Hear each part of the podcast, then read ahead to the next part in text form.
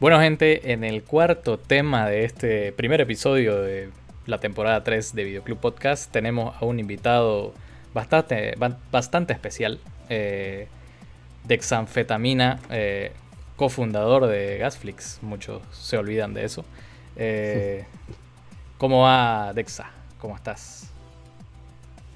¿Qué tal? ¿Cómo andan jóvenes? Eh, un saludo a todas las personas que nos están escuchando contento de estar acá después de mucho tiempo, después de una pandemia, después de dos años prácticamente donde cerró todo, cerró el cine, cambió la forma de, ver películas, creció el streaming y, bueno, también creció un poco también la forma, cambió un poco la forma también de, hacer contenido, ¿no? Así que ahora estamos acá vía online y ya no reunidos en mi, en mi habitación haciendo un podcast. Así es. Ojo, ¿no? Quizás fuimos, escúchame, quizás fuimos uno de los primeros en Bolivia en hacer un podcast antes de que estuviera de moda y antes de que estuviera en tendencia y millones de reproducciones eh, llevar a esto, ¿no? Puede ser. No, de verdad somos, somos pioneros. Sí, sí. No sé si los primeros, tal vez. Seguramente, sí. seguramente va a haber algún paseño, pues los paseños son muy adeptos a la radio y al podcast todos, digamos que seguramente lo ha hecho, lo han hecho antes, pero por lo menos yo creo que fuimos uno de los primeros en Santa Cruz. Sí, sí. Recordemos que, como decía Exa, lo hacíamos desde, desde su estudio eh, casero que, mantiene él en su cuarto. Muy casero. Eh, sí, muy casero. Teníamos ahí ciertos, ciertos, ciertas cucarachas a veces que se, unían, que se unían a nosotros en el cuadro, pero bueno. Eh, que comenzó como colaboración entre Gasflix y, y Duoflix. ¿Qué es Duoflix? ¿Qué, ¿Qué tiempo no, no, se habla de, de Duoflix. No se habla de Duoflix, en mentira no. Eh, no, eh, como dicen, es eh, una colaboración, han cambiado muchas cosas, ¿no? Desde eso, Hipster se unió a, a Asflix, Texa se tomó un descanso de los podcasts, antes eran presencial, ahora no lo son. bueno, han cambiado muchas cosas, pero creemos que la dinámica sigue igual. Eh, bueno, en este cuarto tema íbamos a hablar eh, de un tema que a Dexa le gusta bastante, ¿no? Porque él es un eh, fan bastante acérrimo, digamos, de las películas de Harry Potter. y bueno, qué mejor tema para comenzar con él que la reunión de Harry Potter, ¿no? disponible en HBO Max desde el primero de enero. Era despertarte después de tu, bueno, ni tan loco año nuevo por todo lo que aconteció aquí en Bolivia durante el año nuevo. Eh, pero sí, digamos, podías, eh, podía ser lo primero que veas en el año nuevo. Eh, ustedes, chicos, ¿qué, les pareció la reunión de Harry Potter? Primero vamos con Dexa. la reunión de Harry Potter, pues, primero yo soy súper fan desde chico, verdaderamente de Harry Potter, los libros, las películas, y, y como yo siento que mucha gente de mi generación crecieron junto a los actores. Obviamente ya uno crece y cierta, obviamente está la parte de la nostalgia que ven demasiado, digamos, y uno por curiosidad inclusive llega a ver este tipo de reuniones o, tipos de, contenido que, busca atacar el tema de la nostalgia, ¿no? Pero por supuesto ya uno tiene un poco el chip gastado de la vida y que te das cuenta de que también son parte de, hacer dinero, ¿no? Al fin y al cabo esto es una industria y, y necesitan, por supuesto, tener esa, esa vitalidad, digamos, de mostrarse un producto de 20 años, volverse como que un producto nuevo, ponerle, digamos, en este caso, con esta nueva generación de películas que están saliendo, como para, para darle ese refresh, darle ese trasfondo y captar, por supuesto, también nuevos, nuevos, nueva gente que le guste, ¿no? Niños principalmente que, que le guste toda esta saga, ¿no? En sí me gustó, por supuesto, hay una cuestión de logística súper complicada, digamos, que tal vez nosotros como fans soñamos ver un montón de cosas que tal vez no, nos pudieron dar, pero en sí en general, por supuesto, para celebrar estos 20 años, me pareció como que un, bonito cariño a la nostalgia, ¿no? Claro. Hipster, ¿qué te pareció a vos? Eh, bueno, es el, es el primero de estos, de estos especiales que ha estado haciendo HBO que he visto, que hizo el de el del Príncipe de Bel Air, hizo el de, de Friends, ¿no? Eh, y recién este es el, primero que veo. Y, o sea, no sabía qué esperar. La verdad que tal vez no fue lo que esperaba que iba a ser. O sea, tiene sentido de que sea una completa celebración a lo que fue la saga de Harry Potter y le, tiran flores a todo y tal vez eh, si pasan por algunos como momentos más eh, duros, es, bien, es bien mínimo, es más como eh, decir todo lo bueno que fue la saga y todo eso. Tal vez yo, no sé, que estoy más acostumbrado a documentales que, que te tiran así las verdades duras en la, en la cara, esperaba así que ver que, que Ron y Harry se tiren a puñetes o cosas así, pero... Eh, está muy bueno, eh, está muy bueno, está muy bueno lo que dice Hipster, pero igual sentí que faltó un poquito más en naturalidad. Claramente se notaba totalmente cada pieza de, del especial guionizado, digamos. A mí me hubiera gustado como que verdaderamente se haya, eh, haya existido un reencuentro digamos, de los actores por, por supuesto toda esta saga y hubieran tenido una conversación mucho más natural entre ellos, ¿no? Porque date cuenta, digamos, de que pueden haber muchas amistades ahí dentro del staff, dentro del cast de, actores, pero que tal vez nosotros no conocíamos en la vida real, ¿me entendés? Y verlos ahí interactuar y ver, y ver toda esa dinámica, me hubiera gustado mucho más. Un ejemplo, digamos, me hubiera gustado que, que, exista una conversación entre, entre todos los directores de las películas. Claramente cada uno tiene su visión y, es prácticamente distinta entre ellos. Y me hubiera gustado como que haya una conversación mucho más natural de de estas cabezas, ¿no? De, dirección de, Harry Potter. Pues sí. Eh, claro, sí, o sea, igualmente, igualmente fue, fue claro, muy, muy interesante verlos a todos después de tanto tiempo, verlos a todos juntos. Igual, obviamente, te llena de, emoción eso. Pero, pero sí, esa era, esa era mi crítica que tuve. Le puse le puse tres estrellas y media en, en Letterboxd. Claro. hay una parte igual, hay una parte igual que es muy importante recordarla de que, digamos, nosotros crecimos con las películas, los actores crecieron con las películas, prácticamente se ha vuelto como que una saga vital en toda su carrera, que inclusive eh, principalmente muchos actores que han quedado con, bueno, principalmente estos tres principales quedaron bien marcados con los personajes, ¿no? Cosas que no quieren algún, bueno, la mayor, bueno, todos ellos no quieren estar bastante relacionados. Y yo creo que un poco como fan eh, nos chocó un poco, digamos, bueno, creciste con, con, esta saga, no diste mucho, creciste con nosotros y me acuerdo, me acuerdo bien de que habían como que comentarios, inclusive de boca de ellos, digamos, de que como un poquito se empalagaron de tanta saga y cuando ya terminó la última, como que no querían dar entrevista, no querían hablar de eso, querían hablar de otros proyectos y cosas así. Yo siento que como un fan eh, se, se, te genera cierto rechazo. Obviamente ya ellos mismos dicen que sanaron esa, esa relación que tenían con la saga y por supuesto ya posterior a tantos años ya desde la última película ya se volvieron a reunir y quieren tratar un poco de, sanar todo esto, ¿no? Pero bueno, ahí está, ¿no? Y, la gente no olvida. Claro. es, que, tener algo tan presente por tanta, tanta parte de tu vida también debe ser como que eh, los mismos actores te dicen así como que en, ningún, en algún momento no sabía dónde terminaba el personaje y dónde comenzaba yo, digamos. O sea, ya realmente terminó eso y yo creo que querían realmente despegarse y hacer, hacer lo suyo, encontrarse a sí mismos, en, en otras palabras. Claro, es, es un tema de que, digamos, ellos se dan cuenta de que ellos mismos, o sea, Hermione de, de los demás, eh, Harry de los demás, son parte del pasado de cada uno, ¿no? Entonces volver a eso es como eh, recordar algo que, tal vez se quieran alejar, ¿no? Entonces es, eh, como dice Dexa, digamos, lograron sanar, digamos, esos sentimientos y bueno, lo que permitió realizar esta reunión que, muchos fans esperaban. lo malo de este documental, como decían, no, no, termina ¿no? de, digamos, eh, hacerle daño al documental, eh, termina en realidad, creo yo, eh, siendo muy bueno. a mí me gustó bastante, escuché muchas cosas buenas de este documental. Tiene muchas frases bastante recordables, digamos, bastante, quiero decir, em, inspiracionales, digamos, dentro de todo lo que son cada personaje. Por ejemplo, hay una frase del de, el actor que hace de Hagrid que, se, me que, quedó conmigo bastante tiempo el, hecho de, que él sabe que, tal vez de aquí a 50 años él no esté acá, pero Hagrid va a estar.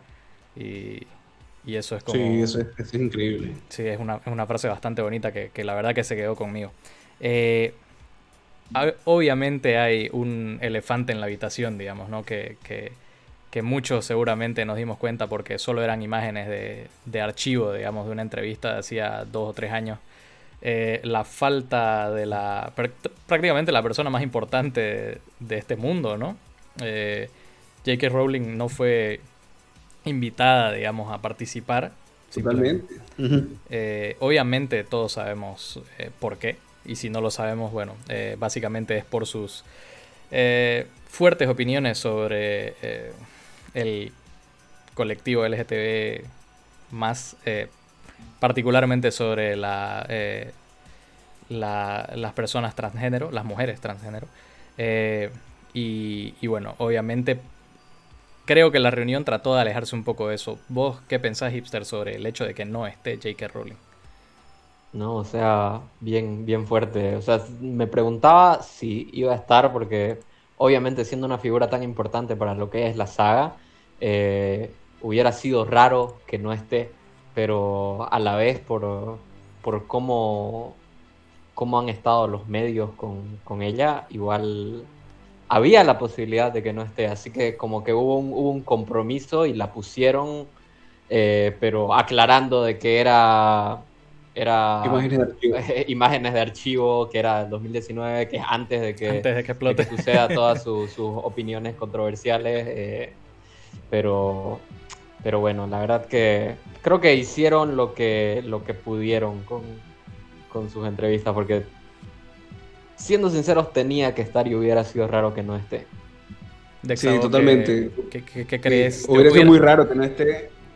Ajá, hubiera sido muy raro que no esté, inclusive hubiera sido un poco, yo creo que insultante, digamos, ya hasta para los fans, ¿me entendés? Porque, por supuesto, ya desde el punto de vista del criterio, por supuesto, de opiniones y la forma de que ella expresa ciertas ideas que tienen, por supuesto, para gran parte llega a ser insultante, ¿no? Pero hay muchas personas también, yo creo, ¿no? Inclusive de que tal vez no estaban ni enteradas de las opiniones de J.K. Rowling, principalmente eh, fans que no son tan acérrimos a la serie, a, las películas, por supuesto, inclusive, o fans que solamente vieron las películas y no leyeron nunca los libros, hay este tipo, hay este tipo de fans y inclusive yo creo que J.K. Rowling debería haber estado.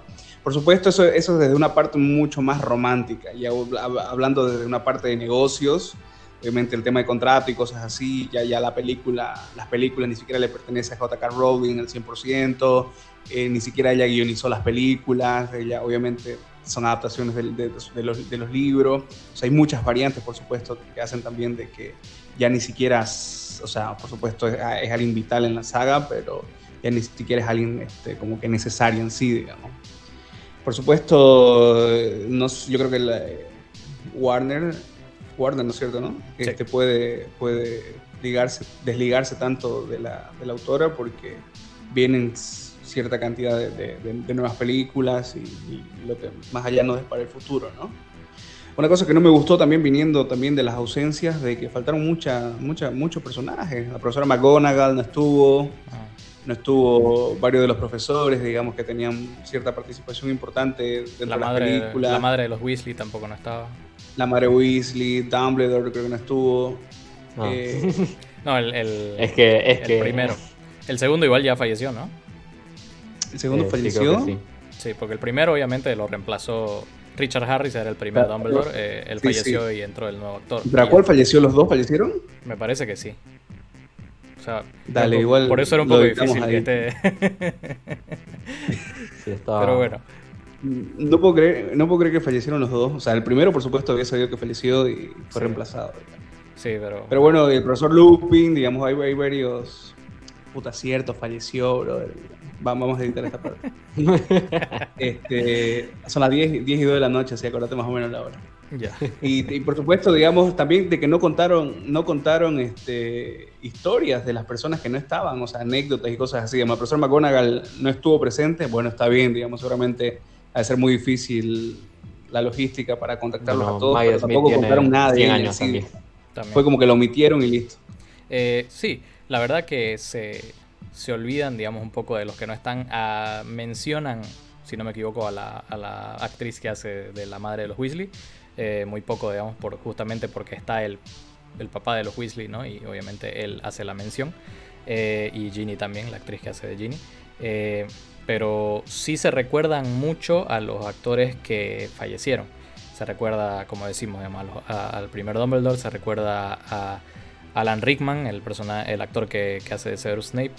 Eh, o sea, sí se, les dio, digamos, cierto, cierto espacio, sobre todo con una anécdota, una anécdota bastante eh, graciosa, digamos, eh, en cuanto a, lo que es Snape, que Alan Rickman era el único de, de todo el cast que sabía cómo acababa todo.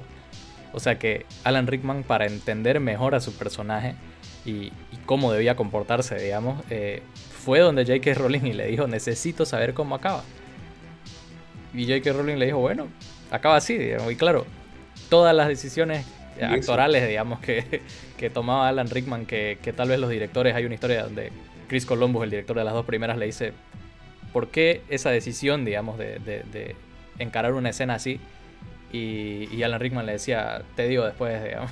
Ya, ya vas a ver. sí, ya vas a ver, así más o menos. Pero, o sea, eso demuestra interesante lo genio que era. Claro, te da una perspectiva, te da una perspectiva totalmente distinta en cómo encarar tu personaje, de acuerdo a su conclusión, ¿no? Inclusive no, no hablemos solamente de, la muerte, ¿no? Hablemos del porqué de sus acciones. Claro. De por qué Snape se portaba así con Harry.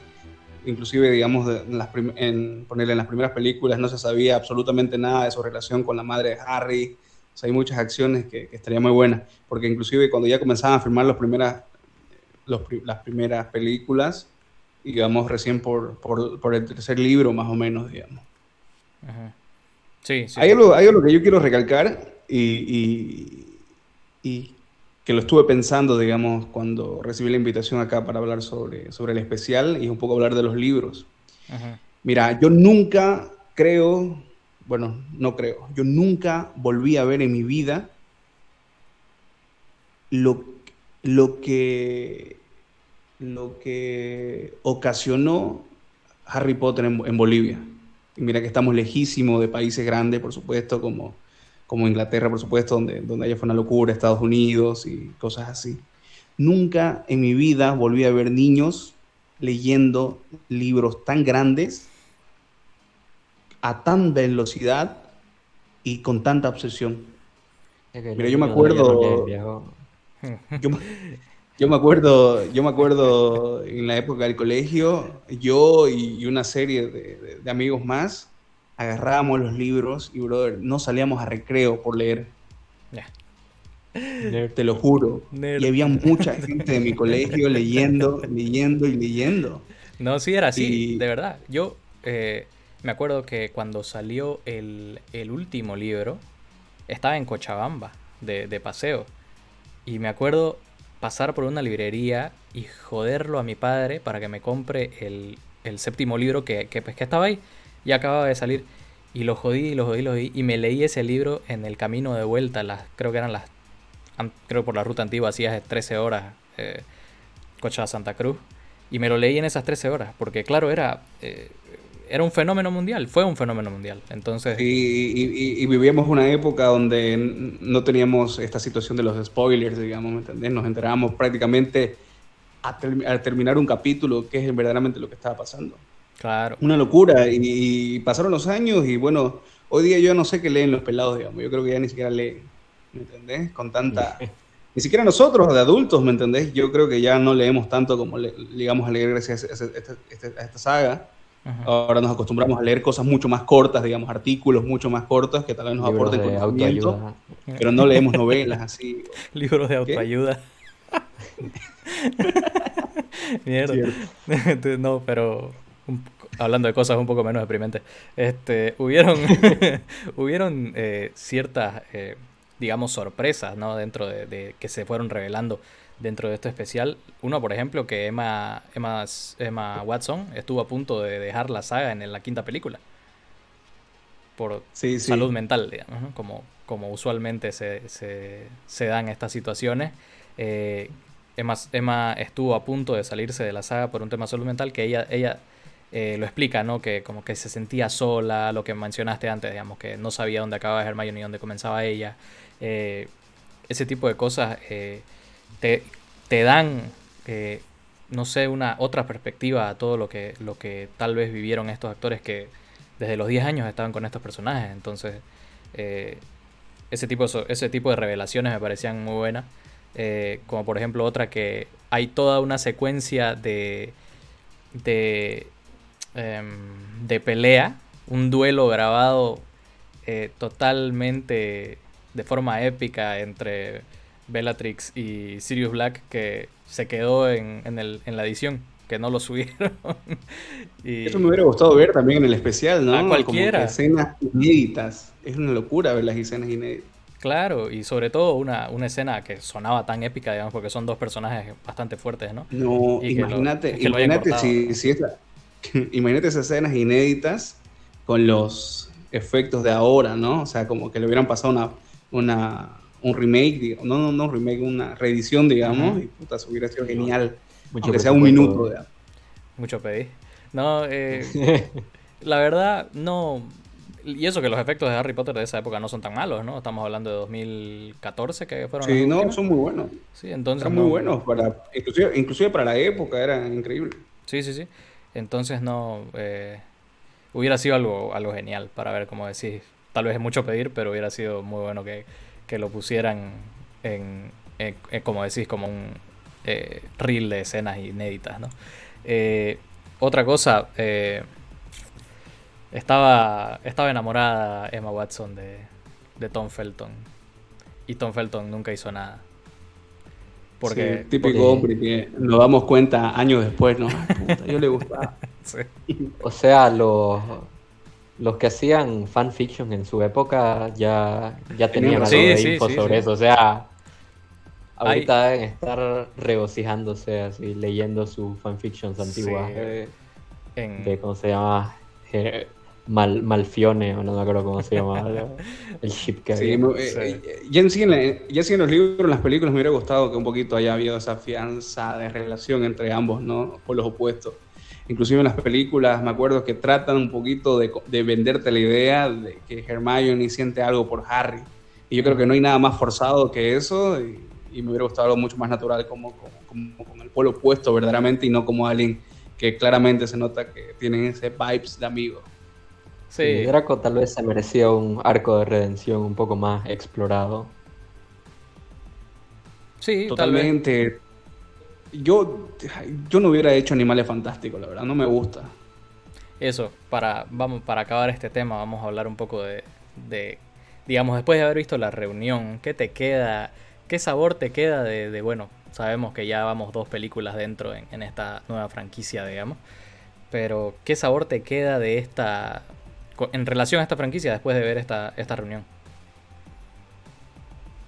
Eh, Dexa. A mí, a mí este, me, me, parece que hay una, que es como que se, se, renueva la ilusión de que hay una cancha gigante para seguir haciendo películas relacionadas al mundo mágico. Eso me entusiasma, por supuesto, yo claramente lo he dicho en mis redes que a mí no me gusta Animales Fantásticos, me dormí inclusive en la segunda de ella, porque siento que falta un poquito esa conexión en sí que está intentando lograr en esta, en esta nueva entrega, en el tema de, de, incluir, digamos, actores, por supuesto, desde sus versiones más jóvenes, o involucrar a Hogwarts y ubicar, ubicar, digamos, toda la historia a raíz del núcleo en sí, digamos, que es, por supuesto es una escuela, la escuela de magia, ¿no?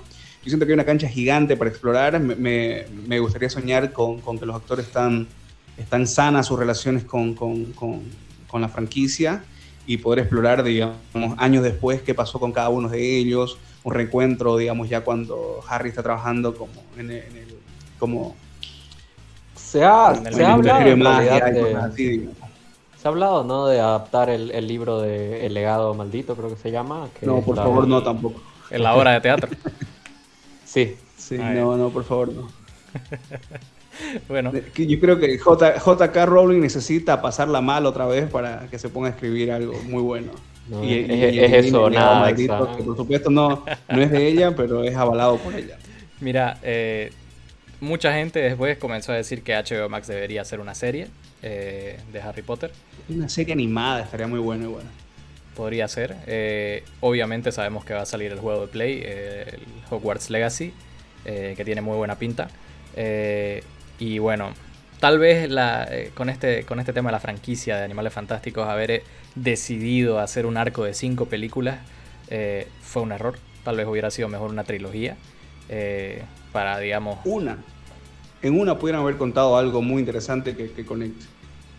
Mira, Harry Potter tiene el, potencial de tener el, nivel de construcción de mundo que tiene Star Wars, por ejemplo. Y creo que si lo manejan bien en el futuro podría ser, podría ser algo así. Más que nada es eso, yo creo. El hecho de que lo estén manejando de esta forma, porque eh, la, historia de Grindelwald y Dumbledore me parece interesante, o sea, me parece bastante interesante. Y, pero siento que la están manejando mal por el hecho de que el foco de la historia comenzó siendo los animales fantásticos y, ahora de la nada le estás dando el giro a, contar una historia de Dumbledore, o sea, no tiene mucho sentido. yo tengo, eso mismo, yo tengo una teoría, yo me leí Animales Fantásticos, no tiene mucho que ver, por supuesto, con, que no, es un libro de, animales, digamos. claro, pero por supuesto era, era, me acuerdo, era bastante curioso ver, digamos, como la imaginación, por supuesto, de JK, ver todo que hay más allá de lo que los libros te contaban, en este caso los animales. Eh, yo creo que existe el problema con estas nuevas películas, un poco, bueno, no un poco, en total, según mi teoría, la incongruencia del saber verdaderamente en qué época están sucediendo las cosas, no dentro de una línea temporal de, de Harry Potter en sí, digamos, hasta lo que sucede, por supuesto, cuando Harry ingresa a Hogwarts sino que hay un problema que yo siento de que, bueno, cuando sucedían las cosas en Hogwarts, no te mostraban muchas cosas que pasaban durante el mundo real o durante el mundo mágico mientras Harry estaba ingresando a Hogwarts. ¿Por qué? Te mostraban muy poco, por supuesto, mostraban el Ministerio de Magia o te mostraban, digamos, los padres magos yendo a entregar a los niños al tren para que se vayan a Hogwarts. Pero ahora explorar este mundo que, va viajando desde Estados Unidos a, a, la misma Inglaterra y que existe esta incongruencia de que hay mucha gente que se viste de estilo clásico, como nosotros igual tenemos en el cerebro, en, nuestra historia mogul, digamos, de, vestirse clásico, a pasar, digamos, a, vestirse mucho más contemporáneo en sí, a después a Dumbledore verlo vestirse de túnica para Hogwarts, cuando ya Harry está ingresando a Hogwarts. Hay cierta incongruencia un poco en la línea temporal mágica del por qué están sucediendo las cosas y qué existe. Por supuesto me gusta, digamos, de que desde el mismo, desde el mismo Harry Potter te venía mencionando de, la batalla increíble entre dos magos, entre Dumbledore y, Grindelwald y todas esas cosas. Por supuesto está muy bueno, pero siento que no llega a engranar perfectamente el por qué están sucediendo. Ojalá esta tercera película de Animales Fantásticos me cambien el panorama y sea una película increíble, pero aún falta, faltarían tres, o sea, para llegar a la quinta, así que hay mucha cancha para que sucedan muchas más cosas. Y con último, este, me sorprende lo bien que se ven los actores a pesar de, de la edad que tienen. Ustedes saben, son británicos y los británicos a los 25 años ya se ven viejísimos. Quizás, quizás Draco Malfoy se, se, ve demasiado viejo en esta foto ahorita la que estoy viendo, parece un anciano, pero, pero ponerle Hermione, Harry, Ron se ven muy bien y yo creo que me gustaría como que, que no sé, explotar un poquito más sus personajes para, para poder seguir construyendo historia. Sí, no, oye, o sea, ¿quién, ¿quién iba a decir que Neville iba a ser el que se iba a convertir en modelo de revista? Impensable. Así es. La verdad, nadie se lo esperaba. Bueno, eh, eso chicos por el, por el cuarto tema. De, hablamos de la reunión de Harry Potter. Eh, si ustedes la vieron, qué les pareció, déjenlo en los comentarios, déjenos saber. Y bueno, vamos a pasar al quinto tema que es la charla cinéfila con Dexa.